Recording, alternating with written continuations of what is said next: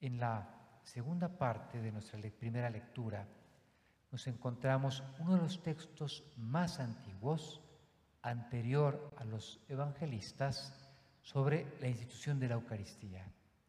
Es Pablo que escribiendo a la comunidad cristiana en Corinto les transmite como algo que él ha recibido y que ya se vive de manera habitual en la iglesia.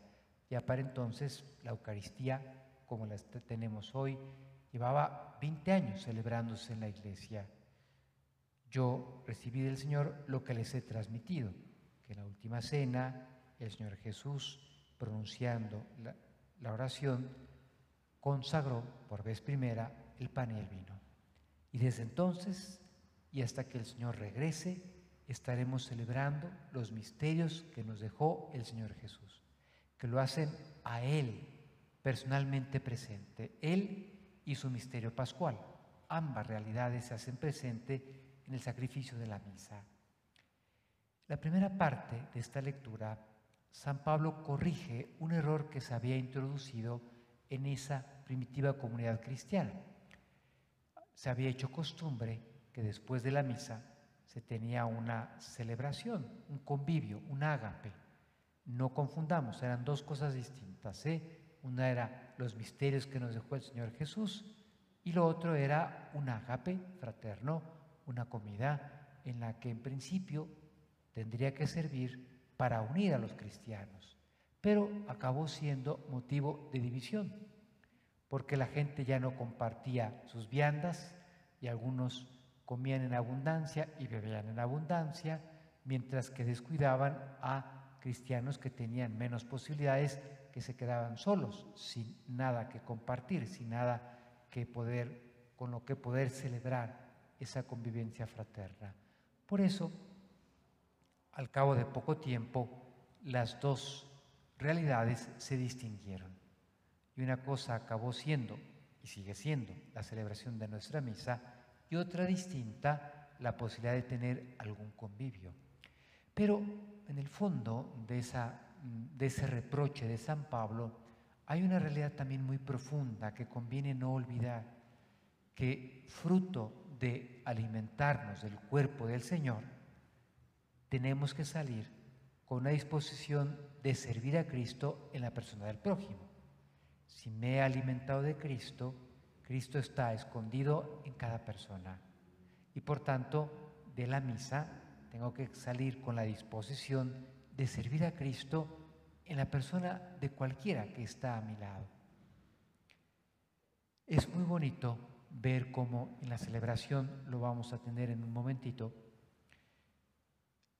Recordamos que la misa tiene esta dimensión de una fiesta que se comparte, compartimos la fe, compartimos el pan eucarístico, compartimos el cuerpo de Cristo, nos alimentamos todos de Él y fruto de esa comunión nos constituimos en cuerpo místico de Cristo. Pero unido a esa consideración, a esa dimensión familiar, comunitaria, hay una dimensión personal que supone un compromiso de cada uno de nosotros con Cristo que viene a nosotros. Y por eso la liturgia pone en nuestra boca, a pocos minutitos antes de comulgar, las palabras del centurión. Señor, yo no soy digno de que vengas a mí, pero una palabra tuya bastará para sanarme. Fíjense cómo en la celebración pasamos del nosotros, el Padre nuestro, en donde hacemos nuestras las intenciones de todo mundo, en donde pedimos para todos lo que necesitamos cada día, en donde pedimos al Señor que nos perdone a todos, y luego pasamos a la dimensión singular. Señor, yo no soy digno de que vengas a mí. Y eso siempre nos tiene que interpelar. ¿Cómo me he preparado para la comunión? Estoy en gracia para poder recibir dignamente al Señor. Procuro continuar mi adoración a Dios en una acción de gracias serena en la que yo pueda pedirle al Señor que de verdad me visite, me cambie, me cure, me transforme. Por tanto, me parecía que las dos lecturas de hoy, vistas así en paralelo, nos enriquecen para recordar que nuestra misa tiene que tener esas dos dimensiones. Una dimensión comunitaria, es la fiesta que compartimos, todos nos alimentamos del mismo pan y de aquí tenemos que salir con fuerza para servir a Cristo en la persona del prójimo, pero al mismo tiempo hay una dimensión de compromiso personal. Señor, yo no soy digno de que vengas a mí. Y por tanto reviso cómo es mi disposición para poderte recibir con fruto.